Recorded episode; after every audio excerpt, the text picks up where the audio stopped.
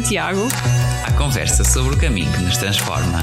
Com Joana Garcia e Ruben Souza. Na Rádio Jim e em podcast.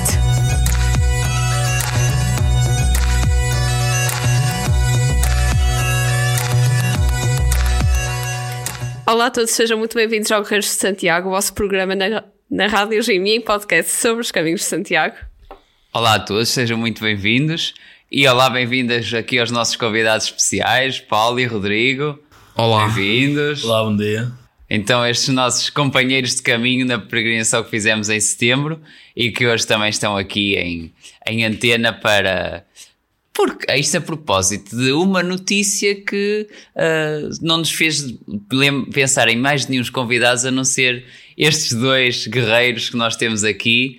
Uh, e essa notícia foi uma notícia recente uh, do, que até apareceu aí nos nossos jornais nacionais e um pouco por todo o mundo, porque o Arnold Schwarzenegger, o conhecido ator e que foi governador dos Estados Unidos, num estado dos Estados Unidos, Califórnia, e por aí fora, que ele, num livro que tem, uh, Be Useful, portanto, ser útil, em que ele dá vários conselhos de desenvolvimento pessoal, e num desses, num dos capítulos lá do livro, uh, ele menciona o caminho de Santiago e dá o exemplo de um homem como que fez o caminho de Santiago uh, para ilustrar a, a importância de, de, parar, do caminhar. Uh, pronto, nós já vamos ver isso daqui a um bocadinho, mas pronto, então, como estes dois companheiros de caminho são também aqui os nossos fãs de, de ginásio, vai, eram os bichos lá do grupo, se é que podemos dizer assim.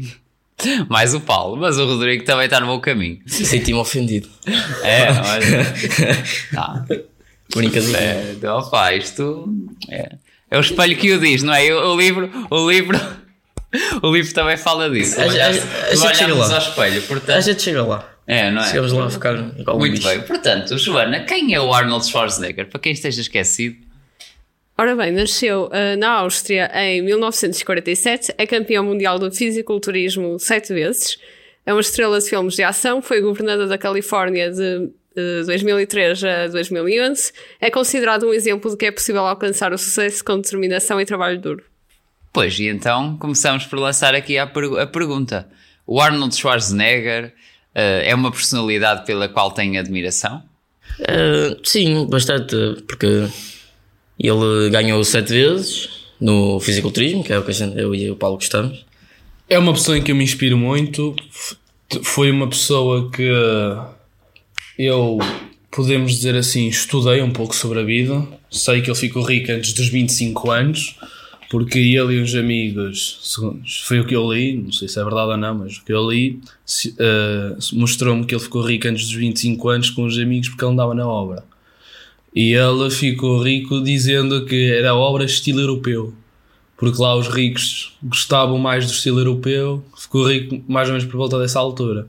Ganhou o Mister Olímpica sete vezes, é uma coisa que me inspira também muito. Nunca desistiu, que eu sei que ele foi rejeitado como presidente algumas vezes, se eu não me engano. Pá, é um homem que uma pessoa inspira-se. Gostava Sim. de conhecer pessoalmente também, trocar assim umas conversas. É isso. Ele até teve, teve essa.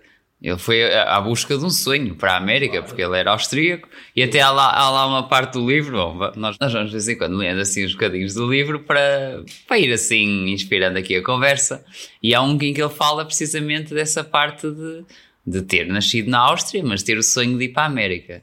Então, uh, referir uma coisa, ah, ele também na altura que queria ser ator, ele foi rejeitado muitas vezes, porque havia muitos uh, produtores de filmes que diziam que o corpo dele era estranho. Porque hum. ele era muito. Estranho em sentido?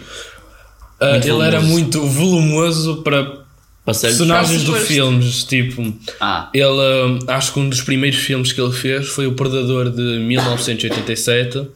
Que ele foi o herói que matou o Predador. Que, na minha opinião, eu vi esse filme umas 4 ou 5 vezes. Eu adorei a atuação dele. E eu achei que ele em si encaixou muito bem com o personagem. Causa do volume e, dos músculos, não é? Por causa do volume pois. e não só a cara dele ligeiramente quadrada, assim dizendo, dá um volume de homem sério. Aquele, e um, ele também fez o, não foi, Predador, foi o Exterminador do Futuro. Em muitos filmes que ele atuou, eu acho que a estrutura dele empenhava muito com o personagem. Ajudava, não é? Ajudava, porque Pois. o personagem dele era meio que um personagem sério. Ou era um vilão, ou era um, um general, assim dizendo. tinha que dar aquele ar de- Ele tinha que dar convinha aquele- ser alguém robusto. é, um ar rígido, um homem forte. E eu acho que ele, empenha- ele dava-se bem com esses personagens. Ok. Vamos lá então ler um bocadinho sobre o que é que ele partilha do, do- do seu sonho da América. A primeira visão que eu tive era muito abstrata. Era sobre a América. Eu tinha 10 anos. Para onde quer que olhasse, só via coisas fantásticas sobre a América. Filmes, revistas, fotos. Eu sabia que a América era o lugar onde pertencia. Mas o que é que havia de fazer lá? Não fazia a menor ideia. Era uma visão abstrata. As nossas visões mais fortes vêm das, das obsessões que tínhamos quando éramos jovens e das nossas opiniões que não eram afetadas pelos julgamentos das outras pessoas. Olha para trás no tempo e pensa sobre o que gostavas de fazer quando eras muito jovem. Depois, define a tua visão e estabelece o itinerário para lá chegar. Então ele aqui, a América era a grande obsessão dele quando era mais novo e ele até aconselha a nós seguirmos as nossas obsessões para o projeto de vida. Portanto, vá, esta pergunta é, é para os quatro, não é? Quais, quais é que são as, as vossas, as nossas, as minhas, as minhas obsessões quando, quando éramos mais novos? E se estão nos nossos planos para a vida ou Como não? assim? Tá, Olha, eu vou dar um exemplo. sério. Eu quando era miúdo, às vezes até quando há conversa assim de família, olha, agora vem aí o Natal e, e vem essas conversas, não é? De, ah, de memórias e eu ia tipo com os meus pais eh, ah, passear e eles iam às compras e ah, ou quando eu estava quando estava a andar assim no, os placares, os sinais, assim eu, eu tipo a tentar ler e era muito pequenito e a tentar ler já as coisas, ou então quando eram os números, pronto, eu depois segui matemática, não é? Eu, estudei matemática, estudei essa área finanças e assim, desde já de pequenino gostava muito de matemática, de números e assim, e depois sempre foi isso que eu segui. Portanto, é um exemplo que eu já quando era pequenito eu olhava ia lá para os supermercados e via o preço nas etiquetas e Estás a assim. dizer uma cena que quando nós éramos miúdos, Sim. crianças, queremos seguir. Não que não seja os meus Ou próprios. que achas que tipo quando era. O que é que gostavas muito quando eras Que miúdo? te influenciou. Fisiculturismo. Já desde que de- idade? de- desde puto. Ah, eu desde miúdo, eu sempre fui um miúdo que, prontos, eh, tive na parte de trabalho, entre aspas, eu desde que eu acho que os meus 5, Conta 6 lá o que é que. 5, o que é que a 6 tua anos eu, fazem. eu ajudava os meus pais a montar as pistas, os divertimentos, que eu sou feirante, e eh, eu sempre tive, entre aspas, a obrigação de ter força para Uhum. pegar naquilo. Eu desde puto, pronto, puto criança, eu lembro-me perfeitamente que no meu primeiro ano eu tinha um assessor que ele reclamava comigo porque eu, em vez de estar atento ao que ele estava a falar no quadro, estava a olhar para os músculos. Ah. Eu muitas vezes estava a fazer isso. Porque eu tinha a mesma opção do corpo. Eu olhava para mim e eu dizia: Eu tenho um corpo bonito, eu sou forte, eu quero ser mais forte. Tenho sempre, eu sempre tive essa missão e eu recentemente comecei a ter mais desenvolvimento, comecei a ter mais uma definição muscular e é uma cena que eu quero seguir para a vida. Não só depender do fisiculturismo, eu estou na parte da mecânica, eu quero também ter, entre aspas, o que é meu mesmo, ter as minhas próprias coisas, a minha própria oficina, a minha própria. as minhas coisas para ganhar dinheiro e de vez em quando subir ali num palco ou dois para ver no que é que dá. Tu estás a, estás a estar agora é, é um curso profissional para, para mecânica de, de, quê? de automóveis, não é?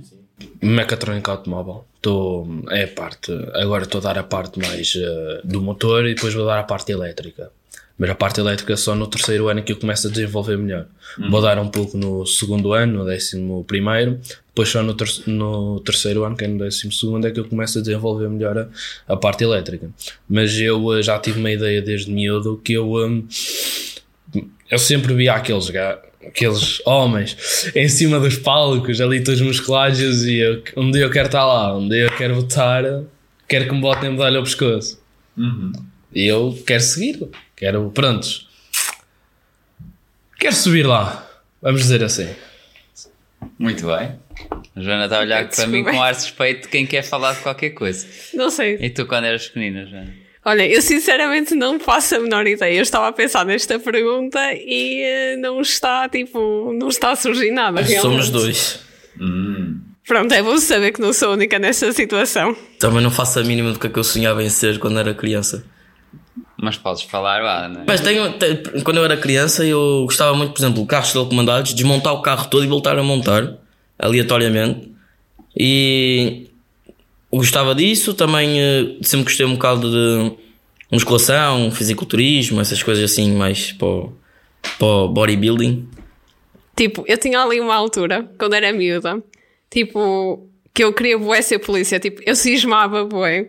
Ah. Só que, vamos ser sinceros, tipo, vamos já admitir aqui, ao vivo, que eu não, não dava uma para a caixa para essa profissão em específica.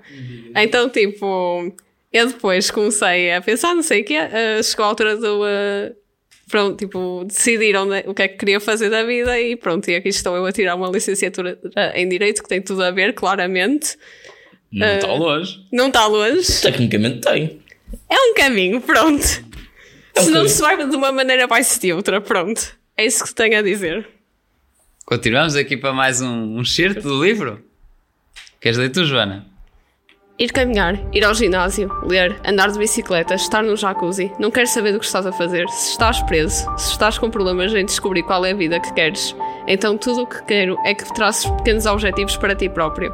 Cria tempo e espaço para todos os dias pensar, sonhar, olhar à tua volta, estar presente no mundo, deixar a inspiração e as ideias entrar. Se não quiseres, encontra o que procuras. Pelo menos há uma oportunidade. Então, a pergunta aqui para, para cima da mesa é: eh, de alguma forma, o caminho, né? nós fizemos o caminho de Santiago, todos, e isso, ele ajudou-vos eh, a ter mais objetivos, a estar mais presentes? Como? Porquê? Eh, que impacto é que isto teve? Para mim, o caminho de Santiago teve um impacto, vamos dizer assim, de superação. Porque eu, nos primeiros dois dias, eu estava com dor. Não, os primeiros dois dias foram, foram mal. Nos primeiros dois dias, como foi tipo, uma experiência nova, e eu estava, prontos, a acostumar-me àquilo, e eh, foi, entre aspas, um pouquinho doloroso nos pés. Mas nada que uma pessoa não aguentasse. E para mim, quando eu lá cheguei, foi uma coisa que eu senti que, até que eu falei contigo, para o próximo ano convida. Sim, sim. Porque eu gostei. eh, aquela sensação de fazer um caminho longo que durou, doeu um pouco, um, e depois ao fim ver a catedral, uma coisa linda, é, é um resultado muito bom. E um, isso aí eu comecei a levar mais para a vida. Uma pessoa vai nas coisas com calma, com tempo, pode doer, mas quando se chega lá, uma pessoa dá um sorriso. Isso é mais um. O caminho de Santiago foi mais um reflexo, no teu caso e no meu, que a gente anda no ginásio, para meter para o ginásio, porque é exatamente a mesma coisa. Imaginemos que Ou ir esforçando dia após Yeah. dia. Imaginemos que a gente divide a semana do que nós fomos a caminhar até, ao, até Santiago em eh, várias etapas, Um em meses, por exemplo. O ginásio é a mesma coisa. No primeiro mês não é nada e depois vai começando a melhorar até que no final a gente vê o nosso corpo e diz: Eu consegui. Tanto que o corpo de uma pessoa é a representação mental dela. Porque no ginásio ninguém vai fazer por ti, só tu é que podes fazer. Resumidamente. Verdade. É, na minha opinião, o Caminho de Santiago ajudou a ver isso. Tipo, a, Uma reflexão para nunca desistir. a ir até onde eu quero, tentar chegar a- aos meus objetivos, construir eh, uma família, ao longo do tempo também. Tudo isso, o Caminho de Santiago reflete basicamente na vida. A gente tem que se esforçar para tudo. Yeah, tipo, não só no ginásio, mas na É. vida no geral. É, eu apliquei o exemplo do ginásio porque é mais Sim, fácil sim. na nossa percepção. Não, e até uma coisa que isto me faz pensar é o caminho de Santiago também tens aquela coisa de eu tenho que chegar ali. eu não posso, claro. eu tenho aquele compromisso de eh, chegar à última etapa no final. É aquela coisa que muita gente diz que é disciplina. Eu tenho que fazer. E o, o, um, o prestar contas, não é? Claro. se de repente estás ali a É. dar parte fraca se. É aquilo, Se não não, conseguires, não, às vezes- não interessa se estou desanimado ou não, eu tenho que Sim. fazer e faço. Às vezes final. o pessoal faz, faz resoluções, sei lá, de ano novo, essas Tipo coisas. aquelas desse género. resoluções impossíveis do, do género. Vou começar a ir ao ginásio todos os dias e depois nunca vão. Tipo, vão só inscrever-se na primeira semana, vão duas vezes e depois, tipo, sai. É, Olha, isso eu sou- acontece eu- bastante. Eu sou um belo exemplo disso, porque eu antes de entrar no ginásio, eu ah, acordava todos os dias às 6 da manhã e eu dizia, eu vou correr 15 km. Só que durante uma semana eu fiz isso uma vez. Na outra semana eu já comecei a ter outra mentalidade que é assim, eu tenho que fazer. Não é eu não, eu, não é eu não consigo fazer, não, eu tenho. E eu comecei, fiz segunda, fiz terça, quarta, já acordei e fui. Não foi aquela pensar, ai agora vou correr. Não, já fui direto. Quinta igual. Fiz isto durante mais ou menos uns dois meses. Depois comecei a entrar no ginásio. Entre aspas, fui perdendo o foco dessa coisa. Mas eu agora deito-me às eh, nove e meia acordo às 5 da manhã.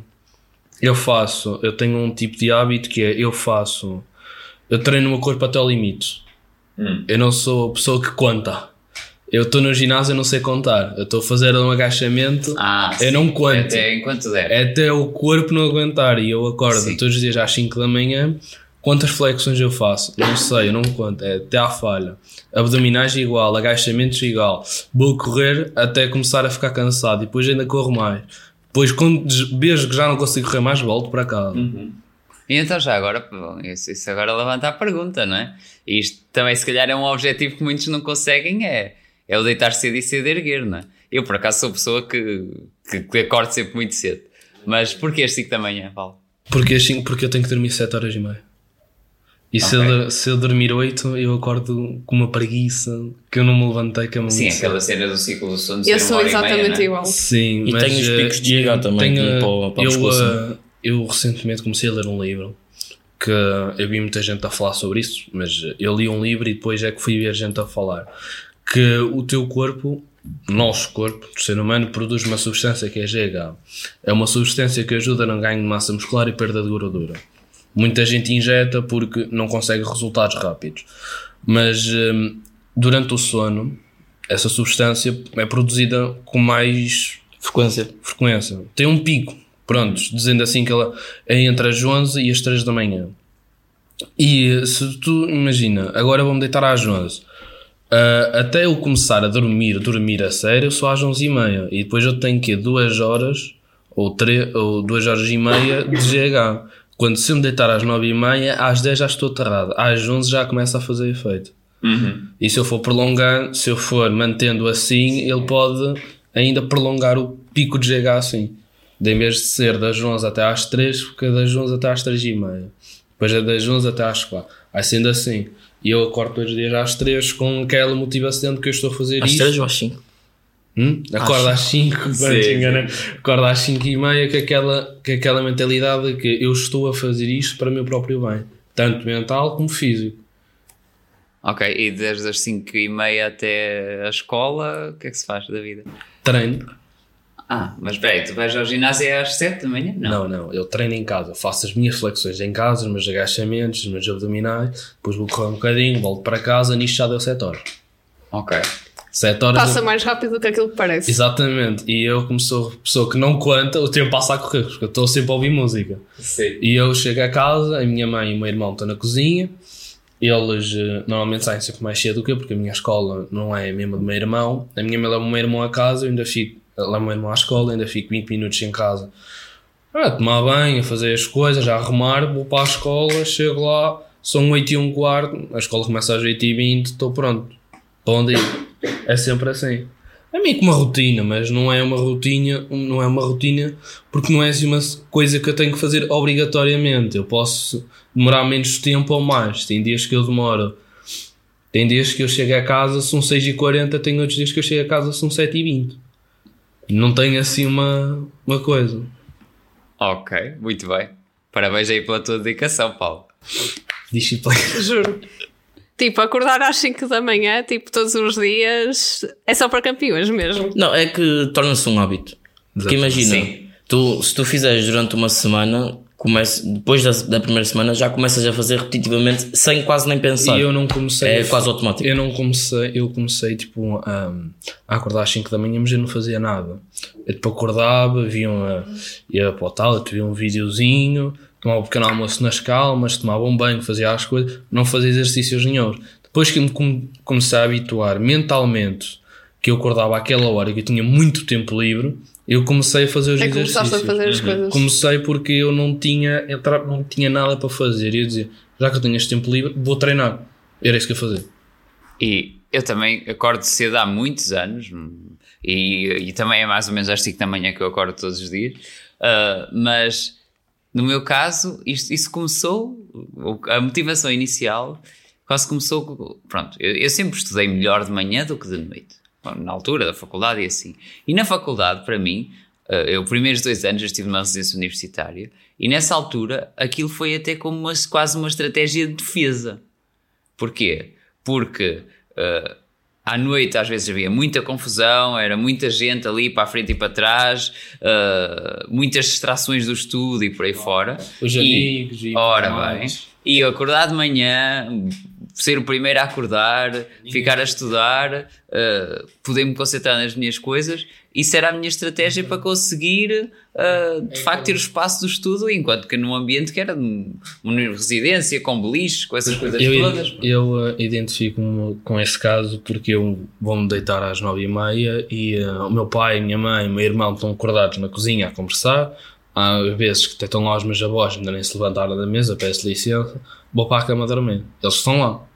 Eles, eh, em vez de eu estar lá com eles, estou a dormir. Às 5 da manhã, estou acordados, eles estão aterrados na cama. Às vezes também me acontece isso, porque eu, eu agora, tipo, apanho, costumo apanhar cedo o autocarro para ir para a faculdade, tipo, 6h40 mais ou menos, porque a partir das 7h10, tipo, o trânsito na Boa Vista, aquilo torna-se impossível. Não dá mesmo. Tipo, demora, demora mesmo muito tempo e o risco de eu chegar atrasada às aulas é realmente muito grande. Então, tipo, eu tenho que acordar sempre cedo. Ao início, aquilo, juro que era um martírio. Porque depois, eu deitava-me tarde e, tipo, acordava bem cedo, então eu chegava ao final do dia a morrer. Então, uma altura que eu percebi, tipo, calma, ok, se eu quiser acordar a estas horas todos os dias, vou ter que começar a, tipo, a deitar muito mais cedo. Então, por norma, os meus avós estavam lá todos na, tipo, na sala a conversar, mas não sei o que e a ver os filmes e assim. E depois, era tipo, nove e meia da noite e estava eu ali a dormir. É isso. Tem que ser, tem que ser. Claro. Verdade. Ah, o- Não, o, o problema é quando se dorme menos que o que deveria, que é o meu problema Sim. neste momento, mas pronto, também, também é por responsabilidades que tenho e, e é o que é. Mas a vida não é perfeita. Claro. Eu se pudesse deitar-me às 10 para, e ficar mais tempo no ginásio, ficava. Mas o problema é que depois acordo, levanto mais tarde, não tenho aquele. Eu se me deitar às 10, eu normalmente. Assim, eu deito-me na cama às 9 e meia. Só às 10 é que eu estou aterrado no sono. Eu demoro muito tempo para, para adormecer. Se eu me deitar às 10, são o quê? 10 e meia, 10 e 40, eu ainda estou ali acordado. Não sei porquê, mas eu Demoras mais tempo. sempre, é, Ok. demoro sempre. Bom, vamos lá mais um bocadinho de inspiração do Schwarzenegger. Afasta-te das máquinas e cria espaço e tempo na tua vida, por menor que seja no início, para que a inspiração possa fluir e para que aconteça o processo de descoberta. Muitos dos maiores pensadores, cientistas e líderes encontraram a sua inspiração caminhando. Beethoven costumava passear carregando folhas com pautas em branco e um lápis. Já não teve, teve uma experiência transformadora quando caminhou os 800 km do Caminho de Santiago, a famosa peregrinação católica no norte de Espanha. Eu estava preso em um emprego muito estressante em Londres e precisava de uma pausa, disse ele. No final do caminho, depois de caminhar durante três semanas por campos e pequenas cidades, ele decidiu despedir-se do seu emprego. Bom, aqui o Caminho de Santiago é, é, o, é o momento em que, em que Schwarzenegger fala do Caminho de Santiago como um exemplo de, dos peregrinos que estão, que estão à procura de mudança, não é? Ah, portanto, mudança, mudança na vida. ah, há um desejo de, há algum desejo de mudança em cada um de nós? Para mim, o, o caminhar, o tempo que nós estamos a caminhar, deu muito tempo para uma pessoa pensar na vida. Eu falo por mim que eh, enquanto eu estava a caminhar, muitas vezes estava a ouvir música. E eu estava perdido nos pensamentos, porque eu pensava, muitas vezes pensava em caminhar para chegar onde eu quero. E, e eu perdi-me nos pensamentos que era uh, quando eu chegar a casa, qual é a primeira coisa que eu vou fazer? Depois eu pensava, eu muitas vezes também pensava o que é que eu queria mudar na minha vida e eu digo isto a quem for, não tenho medo de dizer, que eu já disse de caras aos meus pais que eu quero ficar rico até aos 25. Porque é uma coisa que eu quero é dar orgulho à minha família, porque eu, como já disse, eu sou uma pessoa que trabalhou desde 5, 6 anos e eh, não era por questão de ter que trabalhar assim obrigação, era questão mesmo de querer ajudar os meus pais. Uhum. E sempre eu quis ajudar os meus pais, até que hoje eu paro de sair com os meus amigos, paro, ele que diga, paro de sair com ele, com outras pessoas, com a minha namorada mesmo, porque estou a trabalhar, não quero deixar os meus pais sozinhos e há vezes que eu faço de tudo para estar ali com eles. O meu pai é caminista, só está comigo durante o, o fim de semana e sempre que dá, eu tô, ele está a trabalhar nos carros da pista e eu estou lá sempre com ele. São 5 e meia da manhã e eu estou na garagem ele aparece lá às, às nove, nove e meia e eu já lá estou. Uhum. É uma coisa que de vez em quando, quando eu tenho tempo durante a semana, eu vou para lá. Mas como é muito difícil achar tempo durante a semana, eu, prontos, durante a semana eu não trabalho assim tanto, mas ainda vou fazendo algumas coisas. Mas uma coisa que eu gostei no caminho de Santiago foi ter tempo para pensar e no que é que uma pessoa vai fazer da vida. Sim. E de facto, de facto, de repente, uma pessoa no meio do trabalho todo e de estudo, uh, sei lá, de estudo, de, de outras coisas, de uh, família, voluntariado, tanta coisa, uh, de repente não temos tempo nenhum livre ou vago, e, mas, mas ele aí fala, até falava, olha, eu lembro de uma altura que eu estava uh, lá com o livro, uh, e lá perto dessa parte, ele fala do quando fala do caminho de Santiago, como exemplo do, do, tempo de parar e da transformação e assim, e da criatividade, também fala lá noutra altura que para ele, durante sempre ao longo da vida, o, o ginásio também foi um espaço onde ele se podia libertar os pensamentos e deixar a mente fluir. Uh, criar esse espaço mental uh, longe, digamos, de. Pronto, para ele o ginásio também era um, uma obrigação de treino do objetivo dele, mas, claro. mas, que a mente também podia respirar. É, eu, para mim, eu olho o ginásio como uma. Isto é meio estúpido o que eu vou dizer, mas acho meio uma terapia, o ginásio. Hum. Porque enquanto a mente está desligada ali, entre aspas, uma pessoa está com tempo para fazer, para pensar no que quiser, o corpo está ali a sofrer, entre aspas. Cansas o corpo e. Porque é como, é como ele diz: o, o físico é uma manifestação da, da tua mente. Porque não estás ali a fazer só porque sim. Estás ali a fazer porque tu queres. Sim.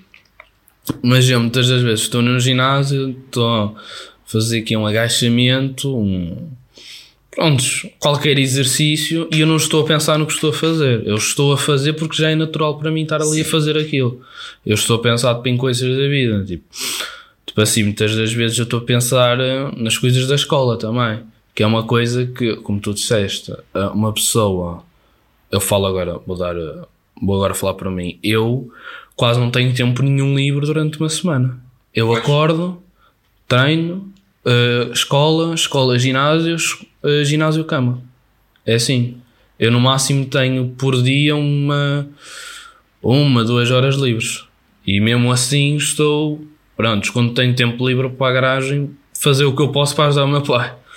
E de vez em quando, pronto, né, uma pessoa sai para descontrair, mas só durante o fim de semana, como agora estou aqui um bocadinho.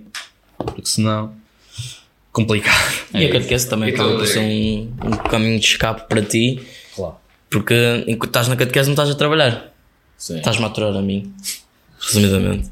Uh, o caminho de Santiago, na minha opinião, também foi, foi mais para sair do modo automático. Porque a gente está no dia a dia, acordar, comer e escola. Estuda, estuda, estuda, casa, ginásio, sempre vai dormir. Sempre o mesmo, tipo todos os dias. Todos os dias sempre a mesma coisa. Depois, sábado, catequese, mu- muitas das vezes explicações no sábado, por causa da matéria da escola. Domingo, dia de descanso. Até aí tudo bem. Só que quando fomos ao caminho de, Santiago. aos caminhos de Santiago, eh, foi mais uma válvula de escape. A gente foi, eh, pensamos no que íamos pensar, relaxamos um bocado a mente, né? porque o corpo estava sempre, sempre ocupado a caminhar e dor nos pés, obviamente. e é isso, eu acho que é isso. O ginásio também é uma válvula de escape. É isso que eu penso do caminho de Santiago. Bom, vamos lá inspirar-nos mais um pouco aqui com o que nos diz o o Schwarzenegger. Tu tens um plano e trabalhas e aprendes e falhas. E depois aprendes e trabalhas e falhas mais um bocado. É a vida. Essas são as regras. O que estou a dizer é que se queres que os teus planos se mantenham, se queres aumentar as hipóteses de alcançar o sucesso que procuravas quando descobriste como querias que a tua vida fosse, então tens que deixar bem claro esse objetivo e tatuá-lo dentro das tuas pálpebras. Tens, tens que o ver. Bom, o Arnold fala aqui sobre as regras da vida, o processo de aprendizagem. Ah, sentem que o medo de falhar pode impedir de seguir a vida que queremos? Muitas vezes. E. Eu acho que não. Eu Hum, tenho vá lá. uma maneira diferente porque uh, o meu professor de práticas é um professor que vamos dizer assim a moda antiga. E uh, tem muitos colegas meus que não sabem fazer coisas lá. E eles diziam: Como é que tu achas que se faz? E ele me mandava-os fazer. Faz aí. Muitas das vezes, um exemplo, soldar. Eles soldavam mal e o senhor explicava e dizia: Olha, não é assim, é assim. E o senhor lá ia ajudá-los a fazer. Os primeiros faziam mal. Que o senhor queria ver primeiro como é que eles faziam. E depois é que eles faziam, o senhor ia lá ajudá-los. Eu acho que o errar não é, entre aspas, uma coisa má. O errar é como se fosse uma aula na vida. Porque hum, agora vamos supor que eu construo uma coisa na minha vida e de um dia para o outro eu perco. Eu posso construir essa coisa de novo sem cometer o mesmo erro. O errar, pode, o errar pode ser meio que uma aprendizagem para uma pessoa. Não pode, é? Exatamente. É uma aprendizagem para uma pessoa. Para não tornar a fazer a mesma coisa. Eu lembro, mas, mas eu acho que o medo, mas o medo assim de falhar e do ridículo acho que está sempre um bocado presente. Porque eu lembro, por exemplo, quando estava na faculdade, eu era um dos melhores alunos e às vezes tinha dúvidas e estava ali, e mesmo assim, mesmo apesar de ser um dos melhores alunos, ficava ali a pensar: epá, eu não vou perguntar isto porque isto. só- eh, isto deve ser tão óbvio, eu não não estou a perceber. eh, Deve ser tão fácil como que ainda me chamam de burro. sim, o que é que o pessoal vai achar? Isso acontece muito na escola. Muito. Isso acontece, mas eu. Eu às vezes estou na faculdade e eu, por exemplo, eu tenho colegas meus que já têm bases vindas de trás, porque eu tenho pais que são advogados ou que já tiveram, por exemplo, direito mesmo no, uh, no secundário. E tipo, e há perguntas que eles fazem que são super complexas e eu, eu às vezes fico a olhar o que aberta para eles do tipo, calma, como é, que ele, tipo, como é que ele fez esta pergunta? Vamos lá ver. Mas depois eu às vezes, tipo, as pessoas estão a explicar a matéria e eu quero fazer uma pergunta, só que eu sinto que essa pergunta é tão estúpida, mas tão estúpida que eu fico tipo, é melhor não perguntar isto aqui, que senão vai correr muito mal. Isso acontece muito na escola também, já me aconteceu bastantes vezes, e nas aulas de matemática principalmente, porque eu também sou, sou, ou melhor, era um dos melhores alunos de matemática, troquei, troquei curso, pronto, dificulta sempre um bocadinho. Mas eh, em programação, que é o curso que eu estou a tirar, acontece muito disso, que é, a gente erra e tem medo, entre aspas, de fazer uma pergunta de parecer um bocado estúpida. Só que em programação também ensina que em programação e em tudo, basicamente. O Ruben sabe um bocado disso, porque ele também tem um bocado de bases na programação. Sim, sim. Faço um bocado. Que se a, gente, se a gente errar num código, a gente tem que ir lá acima, ver onde é que está errado e trocar. E naturalmente, na próxima vez que vamos fazer quase a mesma coisa, não vamos errar outra vez naquilo, porque aprendemos antes. Ou seja, os erros servem como uma aprendizagem para melhorarmos nas coisas que estamos a fazer. Numa construção, por exemplo, eh, não sei se vocês sabem, isto aqui é cultura geral, que não precisam de saber, mas pronto. que basicamente o triângulo é a estrutura mais eh, rígida que existe para construção. Por exemplo, se formos fazer um quadrado e girarmos, ele vai naturalmente mexer, porque não tem nada ali. Mas se fizermos triângulos no quadrado, ele fica rígido. Ou seja, como é que eles aprenderam isso? Eles foram construir várias vezes com quadrados, aquilo caiu tudo e eles foram aperfeiçoando as técnicas. lá está, aprenderam com os erros. Eu tinha uma professora minha que costumava dizer: Ok, uma vez é, tipo, uma coisa é vocês cometerem um erro e depois aprenderem e não fazerem novamente. Mas outra coisa completamente ridícula é vocês, tipo, cometerem um erro, mas depois saberem que está errado, mas ainda assim fazer tipo isso quatro ou cinco vezes. Pronto, eu às vezes penso nisso e fico ali a, a um bocadinho. Vocês estavam agora a citar aquilo da, da vergonha do errar. Acho que foi o Ruben que puxou o assunto, Sim, não é? sim. Sim. Ah, Aquilo de fazer uma pergunta e achar que é meio óbvio. Eu de antes também tinha mui- muitas vezes esse problema, só que eu, quando comecei aqui a entrar na, na escola, ah, o meu curso na parte da matemática, pelo menos para mim, é fácil. Para mim é fácil, mas em Fisicoquímica eu não sei nada daquilo. E às vezes a senhora está a falar uma coisa e a ver-me para a senhora: Ó oh, senhora, eu não percebi nada do que é que você acabou de dizer. Resuma um bocadinho. E a senhora está lá a explicar uma, duas vezes para mim e há vezes que eu não apanho nada. Tenho que depois ir em casa, marcar uma explicação com um sou meu particular e depois ela lá me explica mais resumidamente porque eu não entendi nada. Pois. Eu, eh, é aquela coisa de muitos. Eu acho que o pessoal da minha turma não me goze, entre aspas, porque eles são gente porreira até. Estão, pronto, são amigos fixos, mas hum, é aquela coisa. Eu parto do princípio assim, eu não percebo. Imagina aquele que está lá atrás que é mais burro do que eu. Eu penso assim, burro entre aspas, sim. Sim, eu, eu parto do princípio porque tem muita gente na minha turma As que... nossas dúvidas podem ser as dúvidas dos outros. Exatamente, eu parto assim porque eu posso ter vergonha de falar isto, mas vamos supor que a turma toda está com vergonha de fazer a mesma coisa que eu e ninguém toma iniciativa. Alguém tem que a tomar. Sabes que isso fez-me lembrar um dia que eu estava numa aula e eh, o meu professor colocou-nos três questões. Nenhum de nós sou- soube responder. E tipo, eu sabia a resposta e eu estava a dizê-la no meu cérebro. E, eu, e o meu professor assim, tipo, ah, vocês estão a dois meses dos exames, espero que vocês saibam que é para começarem a estudar. Só que eu estava a dizer a resposta certa, só que eu não queria dizer, porque eu achava, tipo, a- eu achava que estava errado. Então, como não queria estar a fazer figurinhas tristes, e depois o, o, o professor vai lá dizer a resposta e eu tipo, é pá, a sério, olha, mais valia eu ter falado que assim se calhar até fazia melhor figura.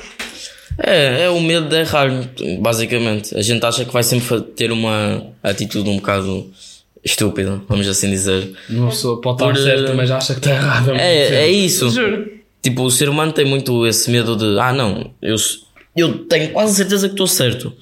Mas ao mesmo tempo posso estar errado. O que é que eu vou fazer? Não vou dizer porque se eu estiver errado vou fazer figura de estúpido. Entre aspas. É isso. Basicamente é assim que funciona. E outra coisa que eu também, que quando eu li, quando eu li isto, que me fez pensar é: ele, ele fala é, de alguém que foi para os Estados Unidos e que te criou toda uma carreira, teve ali, lutou para conseguir o que teve, com aquela mentalidade muito americana. E é uma cena aqui que, vá, culturalmente, eu sinto que nós temos mais medo de falhar do que os americanos. Porquê? Porque ah, a nível de criar um negócio, do empreendedorismo e tudo isso, eles lá têm uma cultura de ah, eu tenho que conseguir e se eu falhar uma vez, se eu falhar duas vezes, se eu falhar três vezes não faz mal. À quarta ou à quinta há de conseguir bem, há de correr bem, o negócio que eu quero criar ou, ou o trabalho que eu estou a investir ah, vai dar certo. Enquanto que aqui o pessoal, até que por exemplo para ter um emprego em conta própria, e tu sabes bem disso Paulo, porque a tua família também tem, tem negócios nessa, nessa área, não é? E é uma coisa co- arriscada, que pode correr bem, pode correr mal. Há meses bons e há meses, ou anos bons e anos maus. E, e às vezes o pessoal fica ali preso a uma coisa que não gosta porque tem medo de se for a tentar sozinho. Eu Se acho, calhar eu eu acho que o medo de errar vem muitas vezes de. O que eu vou dizer se ela um bocadinho agressivo é das pessoas não se saber estar caladas. Que eu muitas das vezes tentava fazer uma coisa, isto aqui era eu mesmo que tentava, sem ajuda de ninguém, ah, um motor do carro, dos meus carros. Cada motor custa uns 5 mil euros. Eu não sabia arranjar aquilo. Eu estraguei 5. Ou seja, já não me lembro. Estraguei 5. Mas eh, ninguém me ensinou. Aprendi a mexer naquilo. E eh, tive amigos meus, amigos de negócio, colegas, que estavam-me sempre a puxar para baixo. Chamaram de burro, ah, não sabes mexer nisso, está quieto, não sei o quê. Eu gosto de mexer naquilo melhor do que eles. A vida dá voltas. Claro, e eh, eu, eu sinto que eh, o problema de querer criar um negócio é hum, o medo de errar porque muita gente vai falar. É aquilo, se eu não tentar, dizem que eu sou preguiçoso. Se eu tentar dizem- e der errado, dizem que eu sou burro. Ou seja, se der certo, mesmo assim ainda vão criticar. Preço por ter cão, preço por não ter, não. é? O ditado é velho. Não, uma pessoa às vezes, muita gente diz que quer tu ganha-se mais, só que eu acho que não. Porque eu já vi esta do meu pai quando eu disse que queria criar o meu próprio negócio. E o meu pai disse que ah, olha que se der errado, vais-te vais-te complicar na vida. Mais vale estás quietinho, que às vezes quer te ganhas mais. E eu, isso der certo. Fica Exato, sempre é, um- pensamento. é uma coisa que estás a perder. Claro, porque se, se, eu, se eu tentar e der errado, deu. Ao menos tentei, posso tentar outra vez de uma maneira diferente. Se eu não tentar, nunca vou ficar. Nunca vais saber. Nunca vou saber se deu certo ou não. Porque podia ter dado certo, da maneira que podia ter dado errado. Depende também da maneira como uma pessoa trabalha, como uma pessoa pega naquilo. Eu tenho um senhor de práticas que ele diz que se uma pessoa souber agarrar no trabalho, com, com mãos de agarrar mesmo, com gosto de trabalhar, a pessoa consegue tudo. Não interessa se, uma pessoa já disse, se, se estiveres na oficina e olha, tens um problema no motor, chegas lá, fazes. Só que, vamos supor que agora tens um problema no motor, chegas lá e dizes, e se eu fizer errado? E, sou, e o professor ficava, e se fizeres bem? É uma questão de ver o que nós podemos fazer. Na mesma. É uma questão de ver o que é que nós podemos fazer. A vida é. Como é que eu digo isto? É uma linha. Uma pessoa tem que andar para a frente para ver onde é que acaba. Não é ficar parados. Eu, vejo, eu tenho amigos meus que estão a receber subsídio, eles não fazem nada da vida. Ah, sim. Nunca tentaram fazer nada. Mas estão, digamos assim, eh, confinados àquilo, não é? Não fazem mesmo nada. Conformaram-se com uma coisa que. Claro, conformaram-se. É Conformaram-se com aquilo. Não Ah, eu, mais? eu recebo isto, já é bom para Yeah. mim. Tipo, uma pessoa tem que tentar sair. da Eles não têm. Hum, Eu, na minha turma antiga, que era quando eu estava com ele, eu tinha pena dos meus colegas. Porque eles não tinham ambição de vida. Tínhamos pena. Pronto, eles não tinham ambição de vida. Eles eram aqueles tipo de pessoas que, ah, eu vou para a obra, tá bom.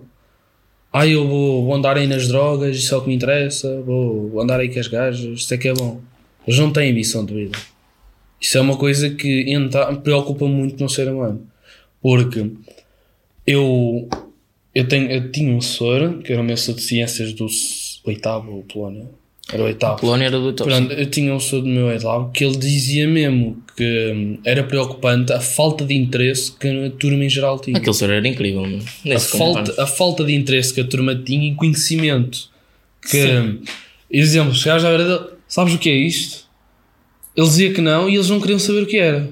Resumidamente. Enquanto uma pessoa, tipo, ele chegava, exemplo, à minha beira, na sua prática é igual, chegava à minha beira, sabes mexer nisto? Eu, mais ou menos, ele, então olha, anda cá com o cinto.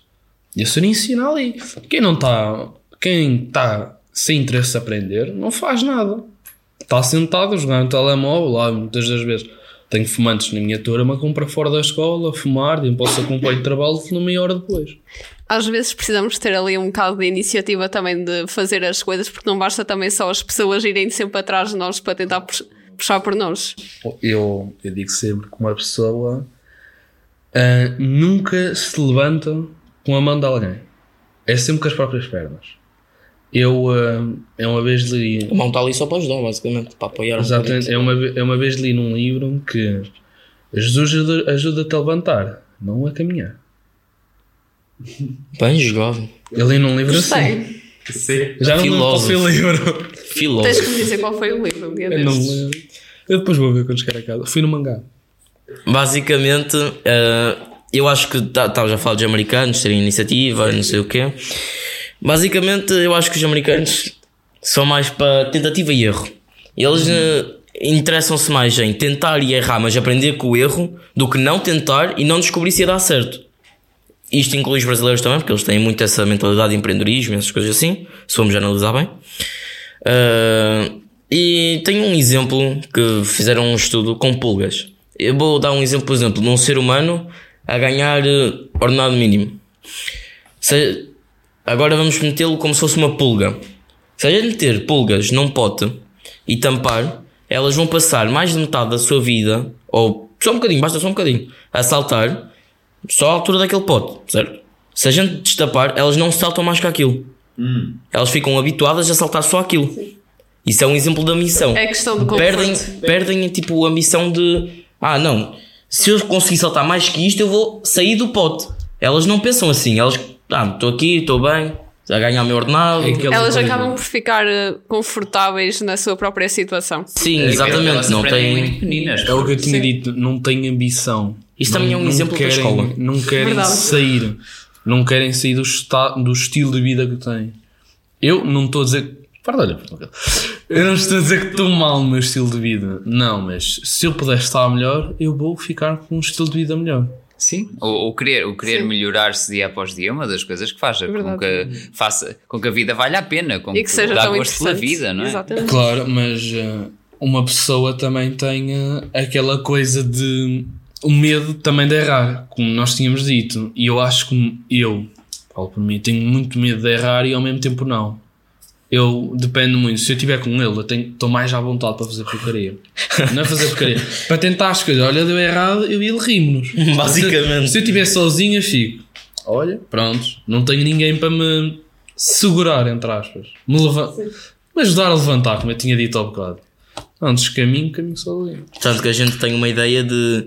Se pararmos para pensar, o curso, por exemplo, num carro tem, tempo, tem sempre alguma coisa de programação.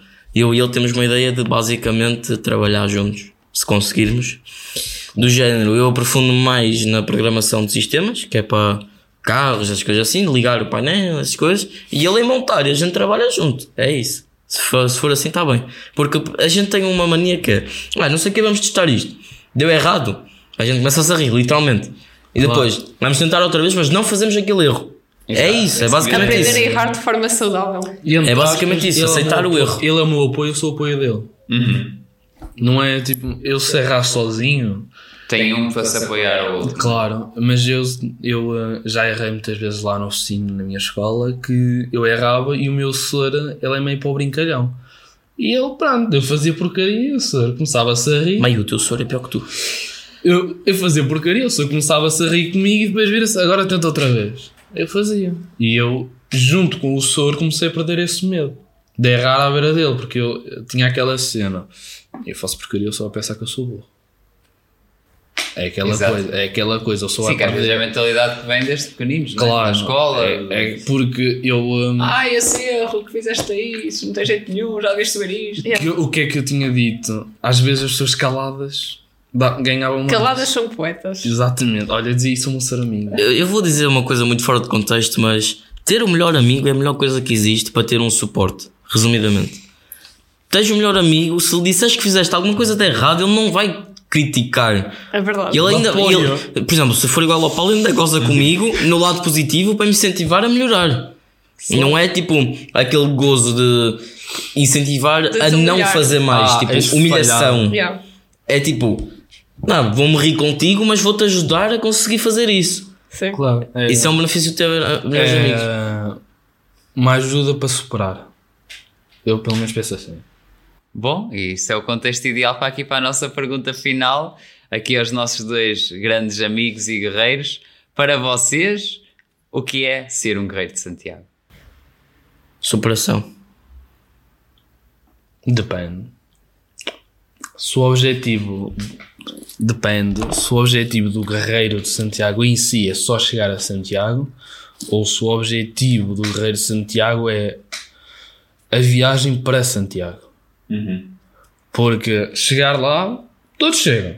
Agora, ter uma boa experiência, eu acho que poucos têm. É aquela diferença entre pôr a felicidade no objetivo, ou no, no atingir o objetivo, ou, no, ou pôr a felicidade no caminho até chegar ao objetivo. A forma como se fazem as coisas. É, vou-vos dar um exemplo um bocadinho fora de contexto, que a minha avó tem um café. E antes de eu ir, todos começavam, ah, vais para Santiago? Sim, sim. mas Ninguém me tinha perguntado como é que foi a viagem. Ninguém perguntou como é que foi a viagem. Então, eles perguntam, e a catedral é linda? Só perguntaram sobre a catedral. Ninguém perguntou, ah, o teu grupo foi fixe, como é que estás? Basicamente eles querem saber do final. Eles, querem, eles só querem saber do final. É como a vida. Sim. Uma pessoa só quer saber, se fizeres um negócio e der certo, só querem saber, ah, conseguiste? Foi fixe? Estás a gostar? Não como é Ninguém lá quer saber de como lá chegar. Ninguém pergunta se senti dor nos pés. Ninguém perguntou se eu estava com frio, com calor, estava confortável, se eu gostava das pessoas. Ninguém perguntou isso. O importante é, eu acho que mais importante do que chegar a Santiago é caminhar para Santiago. Na minha opinião é assim. Estás a ver ao filósofo. Este faz o caminho um caminho. É isso, é isso. E não há, não, há, não há nenhum filme que seja bom só pela cena inicial e pela cena final. Claro, tem que ter o seu contexto. Basicamente as pessoas, hoje em dia, na sociedade onde estamos, as pessoas querem saber ou do teu sucesso, onde tu chegaste, mas não do que tu fizeste até lá. É isso. Resumidamente, o caminho de Santiago também é um bocado isso. Por exemplo, se eu chegar, eu cheguei a- casa ou, sei lá, à escola e perguntaram então, como é que foi o caminho de Santiago? Gostaste de tu fazer? Não perguntaram nada disso. Perguntaram como é que é a catedral, se está tudo muito bonito, como é que é lá. Só isso. Não quiseram saber tipo do caminho, quiseram saber do, do resultado final. É isso que as pessoas querem saber. É, a sociedade atual é, é isso. Há que remar contra a maré e caminhar. É isso. Bom, obrigado, Paulo. Obrigado, Rodrigo. por esta Muito obrigada. conversa aqui de Guerreiros. E, e é isso. Cá continuamos. Bom, o Schwarzenegger agora também inspirar um pouco mais eh, este convite dele. Acho que é para todos de, de querer ser úteis, querer ter uma visão na vida, eh, ter disciplina e, e chegar mais longe, como ele, como ele chegou. E já sabem, não se esqueçam de seguir nas nossas redes sociais, Facebook, Instagram, estamos sempre por lá.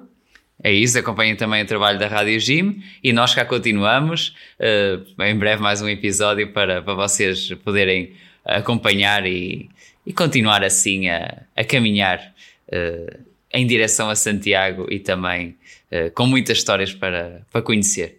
Portanto, Paulo e Rodrigo, mais uma vez, obrigado. Nada. De nada. Nós agradecemos. E Claro, obrigado também aos nossos ouvintes por estarem do nosso, do, aí desse lado à escuta. Portanto, até à próxima e bom caminho. Bom caminho. Ah, bom caminho. Bom caminho também.